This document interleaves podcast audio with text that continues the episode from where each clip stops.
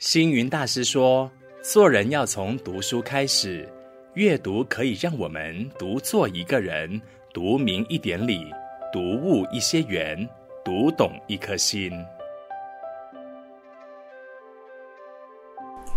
欢迎来到我的阅读时光，我是妙开，大家平安吉祥。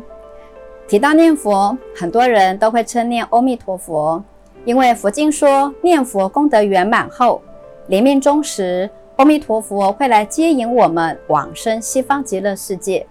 但是要如何念佛才能功德圆满呢？很早以前，有一位从早念佛的婆婆，被人称为念佛婆婆。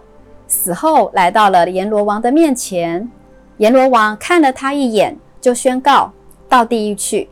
老婆婆抗议：“我在世时被人称为念佛婆婆，怎么可能到地狱去呢？您大概弄错了吧？”阎罗王于是派了小鬼去查，小鬼将念佛婆婆累积了八大车的念佛声倒在筛子上面摇动，只听见啪啪啪的声音。破裂声此起彼落，婆婆念佛的声音竟然碎成了渣渣，而不再是一颗颗圆满的果实。此时，阎罗王对着老婆婆说：“看见了吗？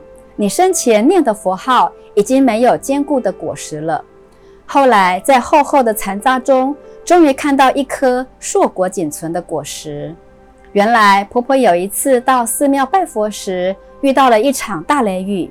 雷打中了她眼前的大树，那一刹那，婆婆在惊吓中，心无杂念地念了一声“南无阿弥陀佛”。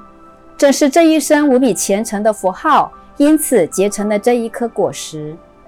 常常有人问：吃斋念佛到底有没有功德？就看平时我们有没有用心、专心、恒心、耐心地念佛。就如平时我们被人嫌弃做事没有效率，做事态度不认真时，我们往往会反驳：“我做了很多呀。”是的，或许我们真的做了很多，但是在做事的当下，有没有诚心诚意、实实在在的做呢？念佛婆婆的故事给了我们一个很好的启示。今天的分享就到这里，谢谢您收看收听我的阅读时光。祝福您在弥陀圣诞中好好精进，用功念佛，人人都能够念得法喜充满，福慧增长。也愿大家在阅读中都能够遇见更好的自己，活出更好的未来。我们下回见。每逢星期五中午十二点，佛佑 Podcast，我们一起读一本好书。